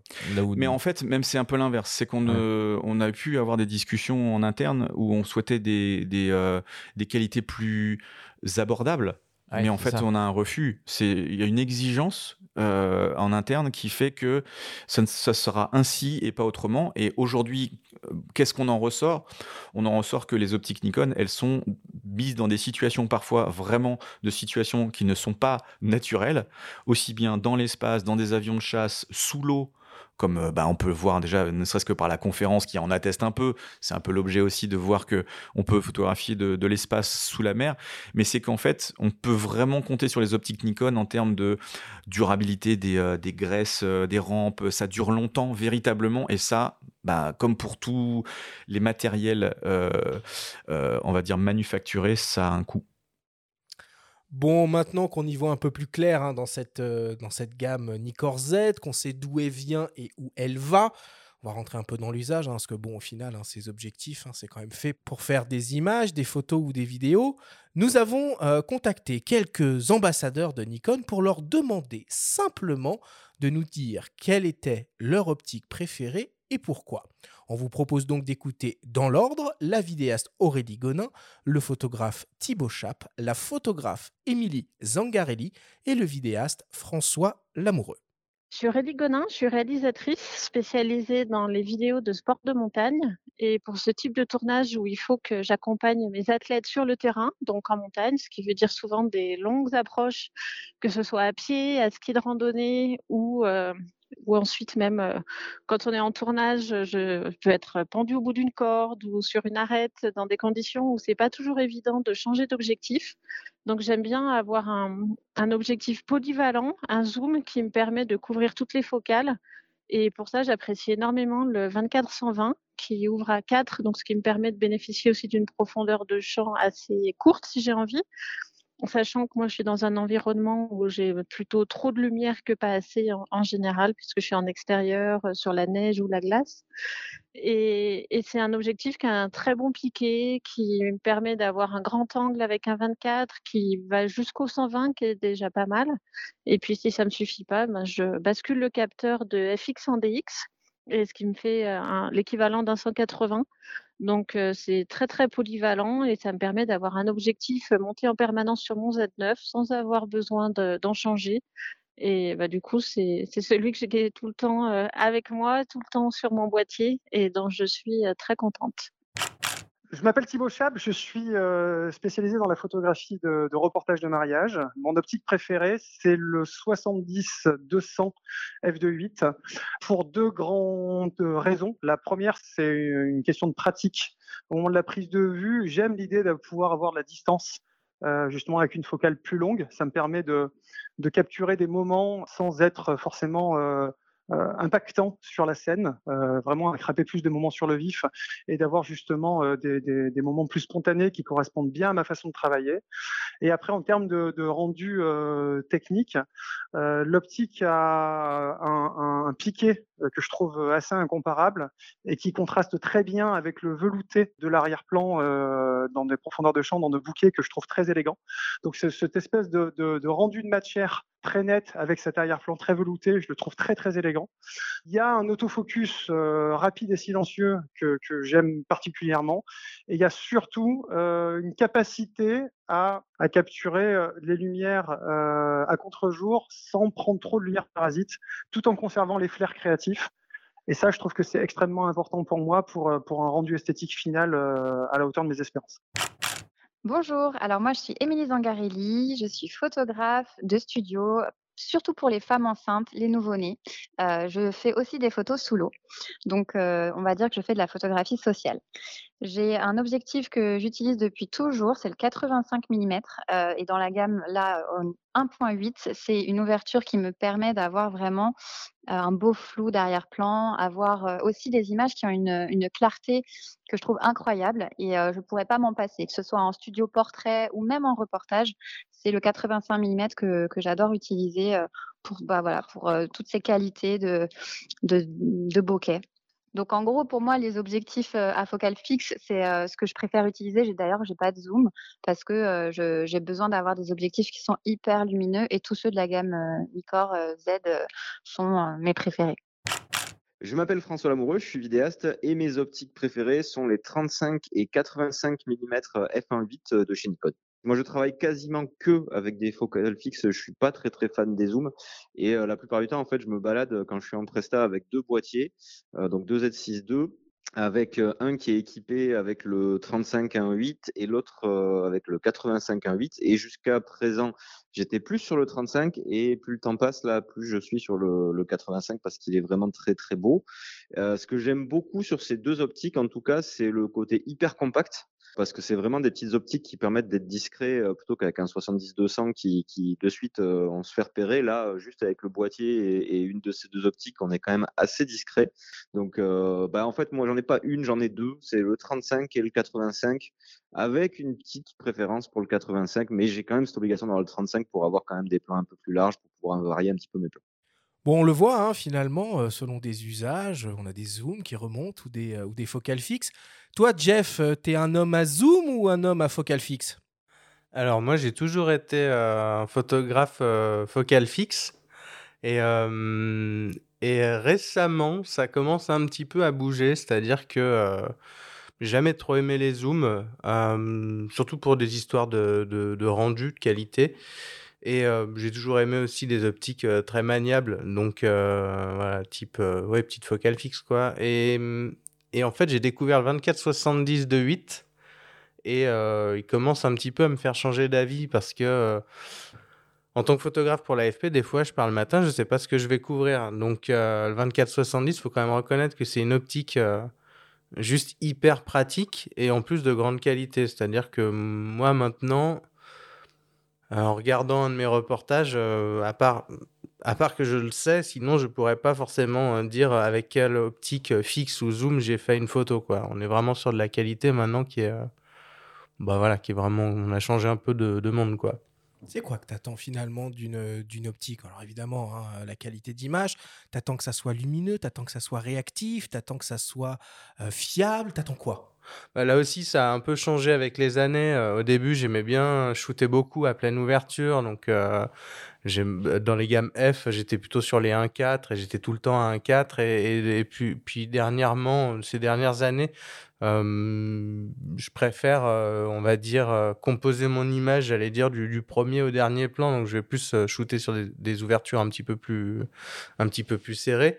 Et du coup, bah de 8, moi, ça me convient parfaitement, par exemple. Aujourd'hui, alors, en dessous de 8, ça peut, ça peut aider dans des conditions un peu particulières, mais sur du reportage classique de 8, ça me va très bien. Et ce qui fait que du coup, pour répondre à la question, je vais avoir un petit peu du mal à choisir entre le 24-70 de 8 parce que l'optique est incroyable Euh, et par exemple, euh, une petite optique euh, de poche, j'allais dire un 28-2.8, très léger, euh, très maniable. Euh, j'adore, j'allais dire, j'adore jouer avec parce que là, on, est sur quelque chose de beaucoup plus ludique, j'allais dire. Même un pro comme toi peut se servir d'optiques qui sont a priori euh, plus populaires ou plus abordables pour le grand public, le 28, le 40, qui sont hors euh, série euh, S en l'occurrence. Ouais, alors bah, déjà, moi, j'utilise beaucoup, beaucoup le 28 depuis, depuis toujours, ce qui fait que même avec le 2470, je suis souvent à 28. Mais euh, le 28 de 8, ouais, est, est vraiment, euh, vraiment sympa parce qu'il est, voilà, il a, il a, sa principale qualité, c'est d'être, d'être très maniable pour une qualité, un rendu excellent, quoi. Ouais, puis discret. Si tu couvres des manifs, des choses comme ça, j'imagine que ça doit être, ça doit être Oui, pas mal. oui, aussi, ouais, c'est vrai, ouais. Finalement, quand tu, quand tu choisis ton objectif, tu, tu l'as choi- quand tu choisis ton optique, pardon, tu l'as choisi en fonction de ce qu'elle peut faire ou en fonction de ce que tu veux faire? L'idée, l'idée, c'est de savoir ce qu'elle peut faire déjà. C'est-à-dire, comme je disais, une journée où je ne sais pas vraiment ce que je vais couvrir, je vais partir avec. Alors moi, j'aime bien avoir des sacs légers. Hein. Je pars pas avec Mhm. six optiques. ça, ça m'intéresse pas parce qu'au bout d'un moment, je me focalise sur euh, la technique. euh, je jongle avec les optiques et puis, puis je, je regarde plus ce que je fais, quoi. Tu jongles, ça veut dire que tu changes souvent d'optique ou alors tu as plutôt euh, deux boîtiers avec une optique à deux marches Parce que sur le Z9, tu as un rideau qui protège le capteur, c'est Ouais. pas mal. Moi, Donc, je- donc tu peux changer d'optique fréquemment, mais tu perds du temps. Comment tu Voilà, c'est ça. Et puis, euh, et puis euh, je sais pas comment dire, il y a quelque chose de tiens, je viens de faire cette photo 28, mais peut-être qu'en fait, elle est mieux au 35. Alors, je change, je rechange. Puis à la fin, euh, c'est un, un concours de jongle. Donc, euh, je préfère euh, partir moins chargé et faire avec ce que j'ai. C'est un petit peu. Ma vision du reportage aussi, j'utilise par exemple peu de lumière artificielle, voire pas du tout. Je fais avec ce qu'il y a sur place, quoi. Alors toi, tu fais beaucoup de, photos de sport et puis des, photos vraiment assez, assez extraordinaires. C'est une, discipline photographique qui fait rêver beaucoup, beaucoup d'amateurs, mais le sujet principal quand on fait de la photo de sport, c'est la mise au point. Comment tu fais, toi, avec bah, ton, ton setup pour mettre le point là où tu veux sur des sujets si rapides et si imprévisibles? Bah là, c'est comment je fais aujourd'hui ou comment j'ai fait avant? Parce que Comment tu fais ça- aujourd'hui ça- a changé? Je dis ça un petit peu en rigolant, mais Ouais, oui. Est-ce que tu joues un rôle avec le Z9 ou est-ce que c'est le Z9 qui fait tout? Non, Z9 fait pas tout, mais, euh, mais par contre, euh, on est beaucoup plus sharp tout de suite. Euh, Il y a plus de, quasiment plus de latence. Euh, le, le Z9 aujourd'hui, euh, je découvre encore des, des manières d'utiliser les systèmes autofocus. Et euh, en fait, ce que, ce que je dis euh, des fois euh, quand on en parle avec des collègues, c'est que euh, je trouve que on n'a pas, enfin, on n'a pas avec un euh, juste une démonstration de force avec des datas dans tous les sens et plein de modes. J'apprends à me servir de chaque mode selon le sport que je vais couvrir même. Et, euh, et ils servent réellement. C'est-à-dire par exemple en ski, euh, je vais avoir euh, la barre horizontale euh, de- Des- collimateurs, qui- voilà, ouais. des collimateurs horizontaux dans le capteur, enfin dans le, dans le viseur, pardon. Et puis dès, que- dès que le skieur qui arrive sur une porte aveugle, moi je sais pas où je dois viser vraiment quoi. Donc je prends un peu plus large et dès que le skieur coupe le, le collimateur, j'ai le point. C'est, enfin, je veux dire, c'est, juste euh, énorme quoi. Et le fait qu'ils aient remis, que Nikon ait remis le suivi 3D dans le Z9, ça c'est quelque chose qui te, qui te convient ou tu utilisais sur la Je aussi ou... je l'utilise pas énormément depuis, depuis qu'il y a les, les nouveaux modes en fait euh, de reconnaissance. euh, donc euh, Ah, ça, ça fonctionne bien, ouais. Ouais. Reconnaissance du visage et C'est- tout, même à pleine ouverture. C'est assez bluffant. Même ouais. sur Ah du ouais. sport à cette vitesse-là, ça Ouais, marche. et même loin. Et même loin Ouais, c'est assez bluffant. Donc tu peux Euh, faire du sport à 2,8 quoi. Ouais, tu peux faire du sport à 2,8. Après, on va pas se mentir, hein, c'est mieux de faire euh, un sport où il y a un bonhomme au milieu de rien, style ski. Euh, si tu mets euh, le mode reconnaissance des visages sur du foot, euh, le boîtier il fume. Mais euh, non, je dis ça en rigolant, mais je veux dire, euh, c'est vrai que qu'il faut. En fait, c'est toujours pareil. euh, les, les modes sont, sont super euh, précis, super efficaces du moment qu'on les utilise euh, de la manière adéquate, quoi. Donc même un skieur avec un casque, ça va faire le focus. Ouais. Ah ouais. Ouais, et même de dos. Ça va aller chercher sa tête. Euh, il y a une chose quand même que va pouvoir faire un, un appareil photo, c'est de, savoir ce que vraiment on a envie de viser, et surtout quand il y a plein de sujets. Donc c'est vrai que ça c'est vraiment une, une- un des éléments qui sont euh, qui font que il, faut, euh, il faut faire son choix. Et juste par rapport à l'apprentissage, je trouve ça hyper important de pas se faire son avis immédiatement. Jeff est l'un de ceux qui a découvert avec moi, d'ailleurs on l'a découvert le Z9 ensemble parce qu'il a participé à la campagne mondiale de lancement de ce boîtier. On a découvert le boîtier ensemble, donc ça fait euh, un peu plus d'un an et il faut du temps en fait pour s'approprier les, les différents réglages qui sont extrêmement aboutis, extrêmement, extrêmement variés aussi. D'ailleurs, parce que, pardon, mais c'est un point important, il y, a, beaucoup de touches qu'on peut personnaliser sur le Z9, mais c'est aussi le cas maintenant sur les optiques Z on commence à avoir des touches un petit peu sur certaines, euh, certaines optiques. Absolument. Il n'y a pas le risque de se perdre un peu dans tout ça? Il faut du temps pour. Bah en euh, fait, c'est euh, aussi issu de nos discussions avec l'AFP, mais pas que. C'est qu'en fait, on se rend compte que quand on tient surtout un long téléobjectif, il y avait certains photographes qui mettaient un strap avec un bouton type pédale pour déclencher des Pocket Wizard ou autre chose. Donc en fait, on s'est adapté aussi à l'usage. Les boutons fonction sur une optique ont vraiment une vertu. Enfin, je sais pas si tu peux me. Alors oui, j'ai découvert ça, c'est pareil, j'ai découvert ça récemment, euh, euh, enfin récemment, ces derniers temps. C'est-à-dire qu'effectivement, euh, comme tu dis, Ludovic, ce boîtier, ces nouveaux systèmes, ils sont même évolutifs dans, dans la manière de, de travailler vraiment. Par exemple, sur mon boîtier, il y a peu de boutons qui aujourd'hui ont la fonction qui leur était dédiée à la base, quoi parce que, parce que j'ai une manière de faire et que ça me tombe sous les doigts euh, naturellement comme ça. Peut-être que ce sera différent pour quelqu'un. C'est vraiment un confort en fait. Ludo, toi, tu es au contact direct hein, de tous les professionnels euh, qui travaillent avec du matériel Nikon.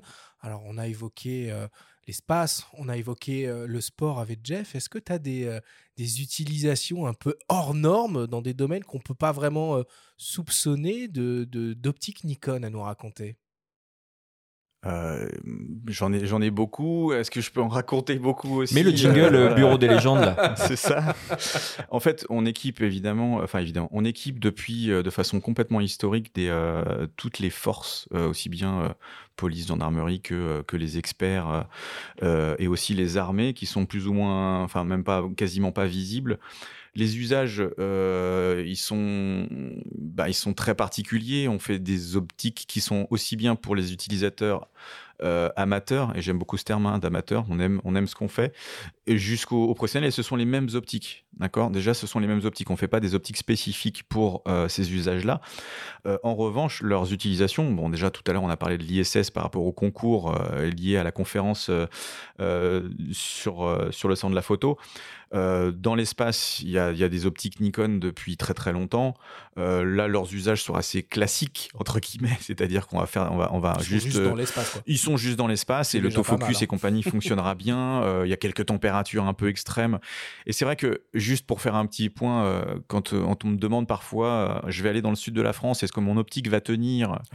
Je, peux assez, je peux assez facilement dire, bah écoutez, il y a ça et ça et ça, on, a des conditions d'utilisation vraiment très très extrêmes par des même des services de, forces spéciales qui partent dans des conditions où ils sont immergés eux et leurs boîtiers doivent tenir. Quand ils reviennent de mission, ils enlèvent les bouchons et ils les font sécher comme ça à l'horizontale parce que sinon bah, il pourrait y avoir des champignons qui se développent tellement ils sont partis dans des conditions absolument absolument dingues dans les dans les déserts et compagnie. Après, en termes d'usage spécifique, Peut-être juste dans le sport, c'est vrai qu'on travaille énormément avec l'AFP sur les, sur les déclenchements à distance. Et ça, forcément, ça a beaucoup d'impact sur comment utiliser les optiques, comment les commander, comment les piloter à distance. Voilà, vous allez jouer à domicile pour les JO euh, dans, dans, deux ans. Vous devez être en pleine phase de réflexion à ce niveau-là. Euh, c'est plutôt de la phase de presque de fabrication. Hein, ah, carrément. là, on est dans ah l'opérationnel maintenant. Absolument. Ouais, ouais. Donc là, il y a énormément de, de, travail qui est fait pour que euh, bah, ça fonctionne parfaitement, même sans qu'un utilisateur, un photographe, touche le boîtier. Euh, au-delà de ça, c'est vrai que c'est un peu, un peu, un peu compliqué de, raconter des histoires sur des, des optiques. J'aurais peut-être une, une ou deux euh, euh, anecdotes. C'est par exemple sur les très longues focales qui, qui, sont utilisées, par exemple, quand il y a eu le, le nouveau pape qui a été, qui a été adoubé. il y a le 1200, 1700 justement qui a été ressorti, le, le petit réflexe qui était ultra, ultra long, hein, qui, qui fait pas loin d'un mètre quand même, cette optique-là, utilisée par Dylan Martinez, un photographe de Reuters, qui a pu être un des seuls à faire un, vraiment un portrait serré. Pourquoi? Parce que, comme vous le savez sans doute, euh, aujourd'hui, la foule prend beaucoup de place devant les grands événements. Ensuite, il y a les télés qui prennent énormément de, les, meilleures places. Et puis après, derrière, il y a les photographes en général. Ils sont derrière des, euh, des rangées de, caméras, des, des, des ondes HF et une foule qui provoquent des perturbations atmosphériques absolument dingues parce qu'ils ont, ah ils sont juste chauds, produisent de la chaleur, donc ça, permet, ça fait des vagues un peu type mirage dans les déserts, et ça vraiment ça complexifie le travail des, photographes. Et donc du coup voilà, euh, on utilise des optiques et on fabrique des optiques même de plus en plus longues. C'est pour ça qu'on refait un 800, qu'on a un 805 Sims, mais aussi un 806 3. Tu parlais de construction tout à l'heure ou de milieu hostile. On n'en a pas parlé mais est-ce que tu peux nous dire un mot sur la protection générale des optiques, la différence peut-être euh, entre la série S et les autres Et peut-être de rebondir sur le terme de tropicalisation qui est souvent euh, utilisé, surutilisé et mal Moi, je dis waterproof. Ah, voilà. Alors, c'est merci beaucoup de m'offrir une non, mais il y a du water résistant, du waterproof, il y a du tout ce qu'on veut. Mais alors, je suis désolé, c'est pourtant je, suis connu pour être assez euh, assez calme. Mais Vas-y, oh là, oh là, oh là, oh là, oh là, oh là. La tropicalisation, en fait, c'est un terme qui a été utilisé par, euh, on va dire, par commodité. En, chez Nikon, il y a un seul boîtier dans l'histoire qui a été tropicalisé, un seul boîtier dans l'histoire qui s'appelle le F3 Press.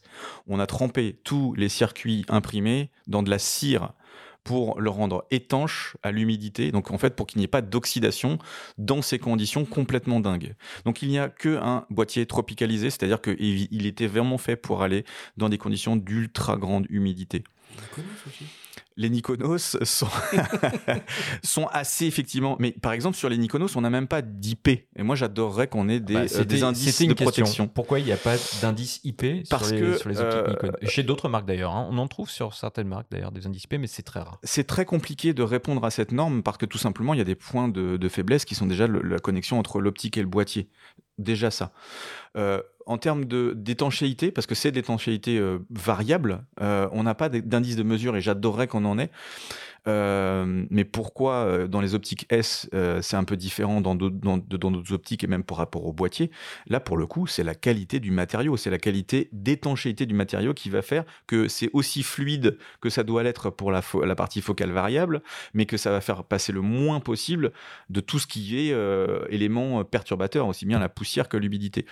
Du coup, c'est ça qui va faire la différence. Et quand on regarde les dessins techniques pour le coup, qu'on présente, mais qui paraissent peut-être anodins à chacun, il y en a absolument partout des joints. Et des joints qui doivent quand même laisser du mouvement. Donc ça, c'est vraiment très complexe. En général, les, matériels qui ont des IP ne sont pas souvent mobiles. Ou alors, il y a mmh. vraiment une couche d'étanchéité sous une partie mobile, comme une prise électrique ou autre chose. Bon, je vais devoir mettre un terme quand même à cette euh, longue discussion. Le chrono avance hein, dans cette émission euh, euh, spéciale Nicor. C'est évidemment passionnant tout ce que vous nous racontez, Ludovic et Jeff, mais il faut qu'on passe à la suite et on attaque le débrief.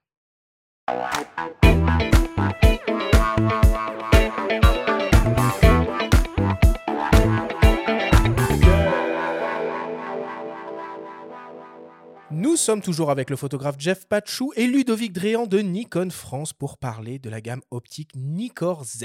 Jeff, Ludovic, si on devait essayer de résumer et de synthétiser en quelques minutes tout ce que l'on s'est dit pendant cette émission, qu'est-ce que ce serait? Première question peut-être pour toi, Ludovic. En quoi la nouvelle monture Z est l'aboutissement de 100 années d'expérience et d'expertise dans le domaine de l'optique pour Nikon? Alors je dirais que l'aboutissement, c'est de pouvoir s'affranchir d'un certain nombre de contraintes optiques. Euh, comme je le disais tout à l'heure, euh, l'optique est une association de compromis.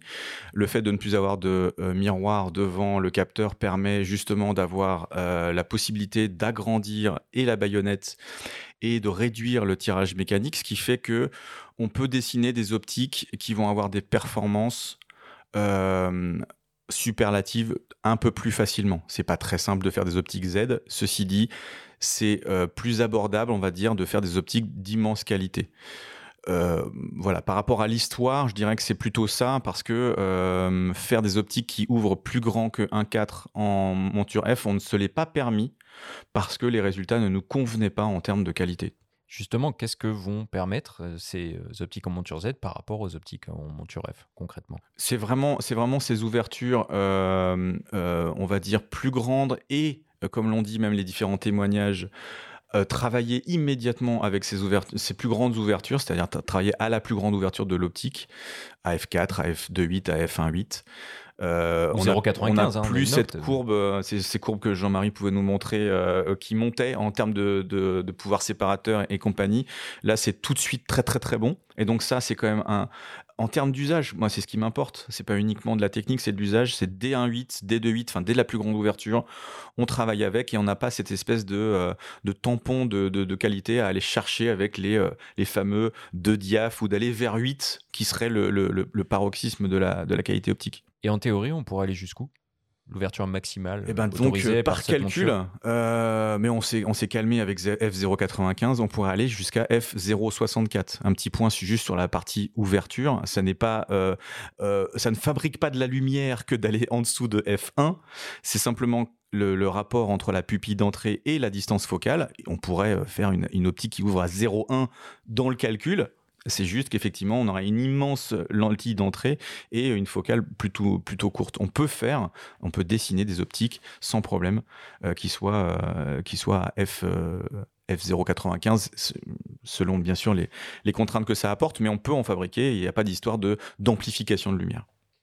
Ludovic, est-ce que tu peux nous présenter brièvement la gamme actuelle euh, Z et nous faire un peu saliver sur ce qui va arriver très prochainement? Alors aujourd'hui, la gamme, euh, la gamme Z est, quand même très très riche. Euh, il y a euh, des focales fixes euh, à 1,8 qui vont de 20 mm à 85. Euh, on a les trois dragons, euh, les fameux euh, trois zooms euh, 14, 24, 24, 70 et 70, 200, 2,8, euh, comme, on les appelle chez nous. Euh, on a des optiques avec différentes gammes, les, les ouvertures 4, euh, 14, 30, euh, 24, 70 qui sont plus abordables et plus, et plus légères aussi.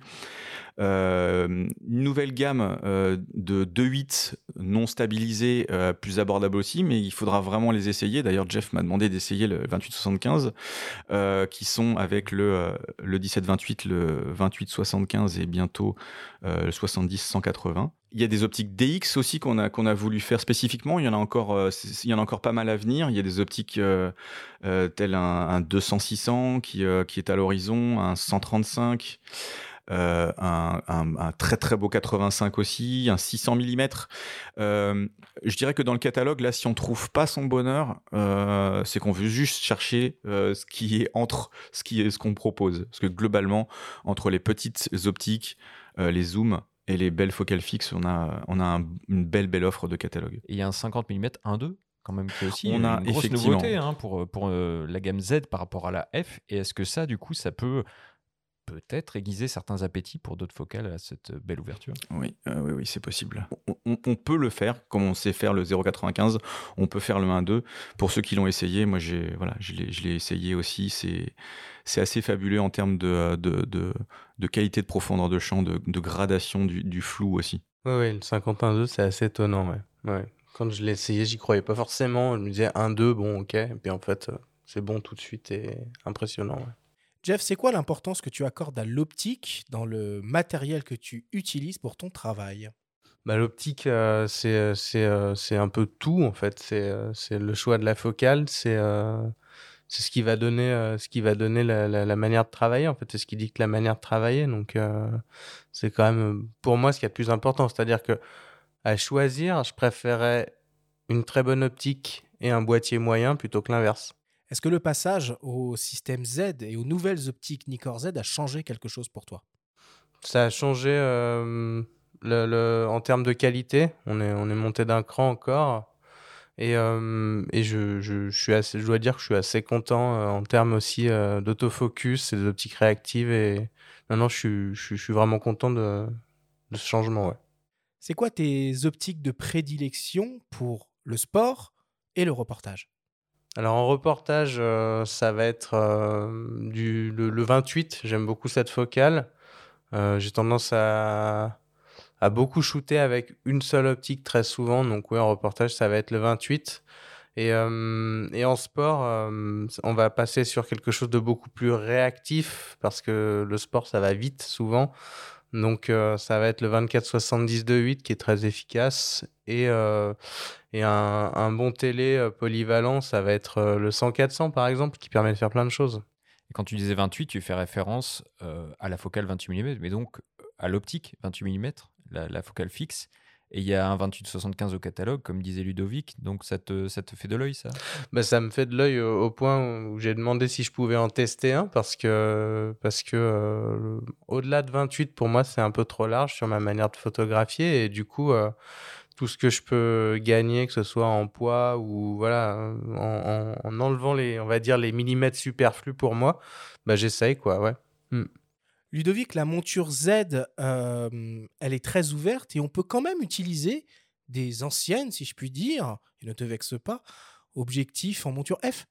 Absolument. Euh, et je crois que ça fait partie de l'histoire de, Nikon d'ailleurs, hein, même quand on est passé du, euh, du réflexe argentique au numérique, on a toujours souhaité avoir une compatibilité des, des optiques de gamme précédente. Donc avec la monture euh, Z et l'association avec la bague FTZ, on a clairement la possibilité de monter toute optique F sur un Z avec certaines contraintes simplement de mise au point euh, et, de, et de transmission euh, de l'information d'ouverture. Mais euh, à part ça, comme on a un rendu en WYSIWYG, on voit ce qu'on shoot, ça, ça reste très très confortable. Et on peut s'aider du focus picking avec les optiques manuelles, on l'a dit pendant l'émission, mais c'est vrai que Non, mais c'est un- ça ravive les optiques AIS. hein. Absolument. c'est- C'est intéressant. C'est très, ludique aussi et très agréable à utiliser. Bon, et dernière question qui s'adresse à tous les deux. Quelle serait votre optique de rêve, pas encore réalisée par Nikon, sans aucune contrainte? Jeff, c'est toi qui commence.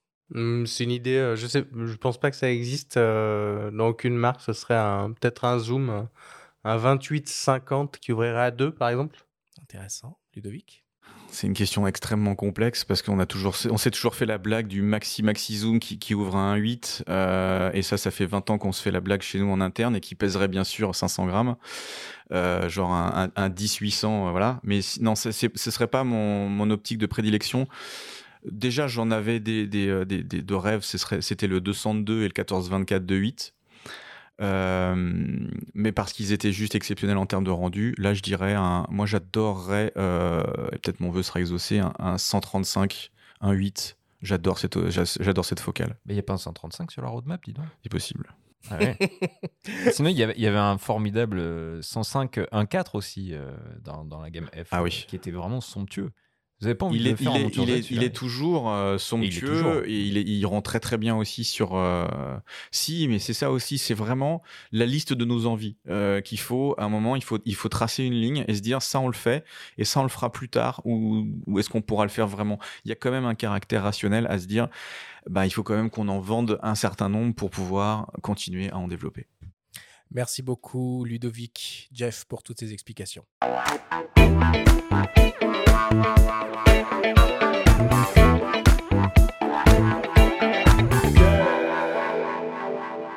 Il est temps de passer à la dernière partie de cette émission et d'attaquer le traditionnel quiz.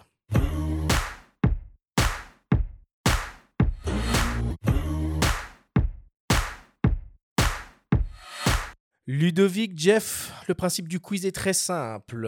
Nous avons donné l'opportunité à nos auditeurs de vous poser des questions via notre compte Instagram en lien ou non avec le sujet de cette émission. Nous en avons sélectionné quelques-unes et vous allez avoir seulement 30 secondes et pas une de plus pour tenter d'y répondre le plus clairement possible. Avez-vous bien compris la consigne? Oui, Oui. c'est bon. Première question qu'il t'est destinée, Jeff, qui nous vient d'une personne qui s'appelle Anaïs. Cette personne se demande quel est ton plus beau souvenir photographique?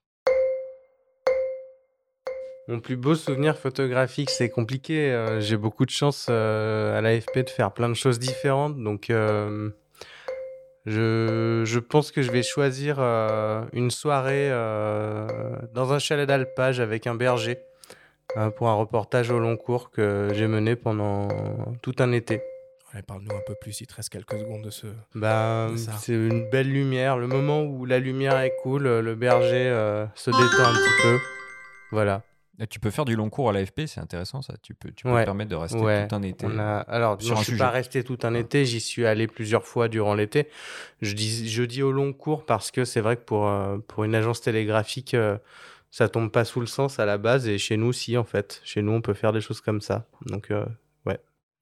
Deuxième question pour toi, Ludovic, qui nous vient d'une personne qui s'appelle Rémi. Rémi se demande Moi, je ne compte pas passer à l'hybride de sitôt. Est-ce que Nikon va continuer de produire ses optiques, ses boîtiers réflexes et développer de nouveaux produits? Non. Ah, non, non, on va, on, a, voilà, c'est plus ou moins clairement énoncé, mais euh, euh, il ne nous est pas, je pense, euh, raisonnable de continuer à développer en parallèle deux gammes de produits aussi riches. avec autant de sens, on va dire. Donc, effectivement, j'encourage quand même à essayer parce que voilà, j'ai eu plein de personnes qui m'ont dit, moi, l'hybride, c'est la visée dans un écran. Quand on commence à regarder, c'est pas vraiment le cas. Par contre, il y a toujours des réflexes qui se vendent, qui sont au catalogue. Hein. Enfin, Absolument. aussi. euh, Absolument, Comme absolument. le D850. hein, Je parle ont- de vraiment de nouveaux dessins, de nouveaux Ouais. développements. Mm. Mais ils sont produits encore, les, les- les modèles actuels, en Oui, réflexe oui, oui, ils sont encore fabriqués. Il y a encore des chaînes de fabrication, comme tu as pu en voir. Parfait. Troisième question, toujours pour toi, Ludovic, qui nous vient d'un dénommé Étienne. Alors là, c'est pas vraiment une question. J'attends toujours mon Z9. Euh, on a eu une demande absolument extraordinaire. Elle est à peu près similaire à celle qu'on a eue sur le D3 euh, en 2000, euh, fin 2007, début 2008. Euh, ce qui était, euh, nos- nos- comme on dit, nos plans de vente ont été, euh, ont été faits en quelques semaines. un peu comme les inscriptions à la conférence. là, c'est, enfin, en termes de- d'échelle, c'est à peu Ouais. près similaire. C'est-à-dire que avec les, les- les problèmes de, de, de, de- de- de procuration, enfin de, de- de fourniture de capteurs et de matériaux, c'est extrêmement compliqué de, d'augmenter nos capacités de fabrication. Ça s'améliore pas là ces Si, derniers temps si, si, ça y est. Ouais. Là, euh, ceux qui encore attendent sont parmi les derniers qui, qui, qui attendent. C'est, ça, ça s'est vraiment considérablement amélioré, euh, même s'il y a en- il nous reste encore beaucoup, beaucoup de Z9 à livrer. Quatrième question pour toi, Jeff, euh, d'une certaine Françoise. Est-ce que tu peux nous expliquer la technique du filet en sport? Car j'essaye, mais je n'y arrive pas. Alors, techniquement, tout simplement, c'est de photographier un mouvement en vitesse euh, lente, on va dire trop lente pour qu'il soit figé. Donc, pour y arriver le plus facilement possible, c'est de commencer le mouvement en même temps que le sujet que vous suivez avant de déclencher et de déclencher dans ce mouvement. Donc, vous allez suivre un sujet et déclencher plusieurs fois et normalement, il y en a une de nette. Ou juste le sujet est net. Le, le paysage autour sera flou. Comment tu gères la stab dans ces conditions-là? Est-ce que tu désactives tu- la stab tu- de tu l'optique ou Alors que moi tu- je désactive tout parce que j'ai l'impression, mais alors je suis pas très calé euh, sur cette sur cette technique là, mais j'ai l'impression que le stabilisateur lui essaye justement de rattraper ce mouvement et donc casse la fluidité du mouvement qu'on peut donner euh, avec notre corps en fait. Ça dépend parce que je crois que sur certaines optiques, il y a des modes de stabilisation qui sont un petit peu euh, optimisés pour les, suivis panoramiques, justement, en, théorie. C'est le mode, sport n'est pas véritablement adapté à ça. Euh, c'est plutôt au-delà du 5 centième de seconde qui se met en, route. Euh, on est censé détecter effectivement un mouvement de panneau horizontal pour ne pas aller trop le compenser.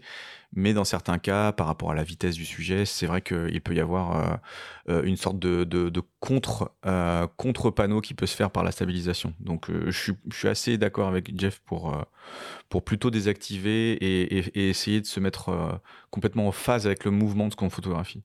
Et enfin, pour terminer, une question qui vous est adressée à tous les deux, une question de mes soins, une question qui tue. Si vous deviez choisir une seule ouverture à utiliser jusqu'à la fin des temps, ce serait laquelle et pourquoi? Pour moi ce serait euh, 2-8 parce que ça me permet de ne pas trop choisir justement. Euh, on voit encore ce qui se passe euh, dans le second plan et, euh, et euh, on est assez lumineux donc on peut, peut shooter dans un peu toutes les conditions. Ludovic? Bah, hors des caractéristiques qui évoluent, je dirais vraiment, là, je me permets de prendre la même, euh, la même chose, c'est-à-dire qu'on aura une, une- une- association entre une sensibilité euh, qui va être, on va dire, encore bien et, euh, et pas trop, pas trop, trop, trop une faible profondeur de champ. Quoi. C'est, c'est bien, mais pas pour tout. Quoi. Voilà. Voilà qui conclut le quiz.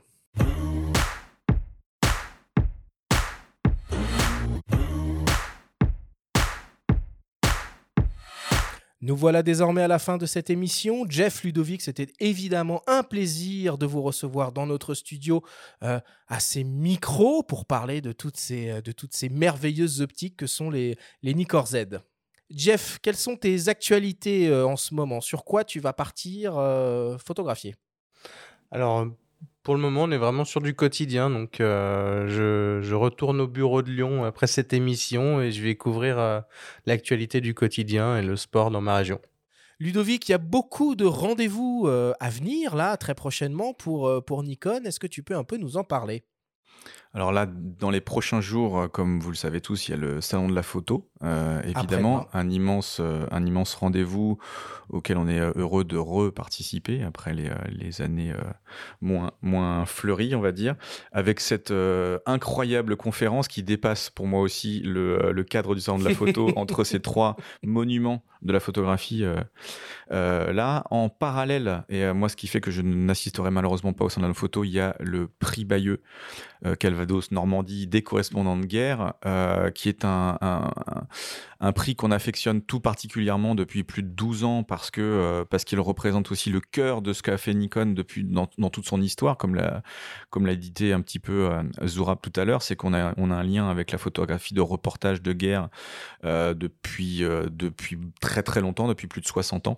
Donc le prix Bayeux euh, récompense et accompagne euh, ce difficile métier parmi tant d'autres euh, qui est euh, le, reporter, euh, des conflits en général. Et puis un petit peu plus tard, ben, il y a aussi le, fameux rendez-vous de- du festival de, photos de nature et photos animalières de Montier-Ander, euh, mi-novembre prochain, où là se rassemblent des passionnés absolus de la nature avant même de la photo et, qui, sont, attendus pour voir de très nombreuses expositions et du beau matériel à essayer.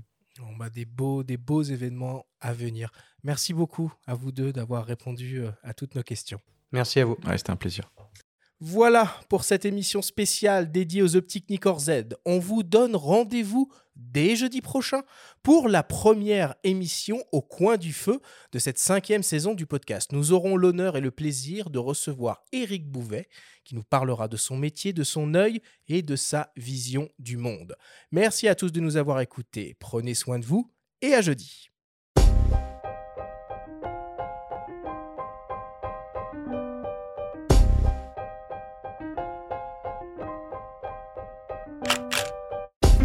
C'était Faut pas pousser les ISO, le podcast hebdo pour tous les passionnés de photos et de vidéos. Toutes les semaines, retrouvez Arthur Azoulay, Benjamin Favier et leurs invités pour parler de sujets matos, techniques et inspiration. Abonnez-vous à notre chaîne et retrouvez l'intégralité de nos émissions depuis toutes les plateformes comme Spotify, Apple Podcasts, Google Podcasts, Deezer, Amazon Music et YouTube. Si vous aimez notre podcast, n'hésitez pas à liker, à vous abonner et à nous laisser un petit commentaire. Rendez-vous jeudi prochain pour un nouvel épisode. D'ici là, faites de la photo et n'oubliez pas, faut pas pousser les ISO.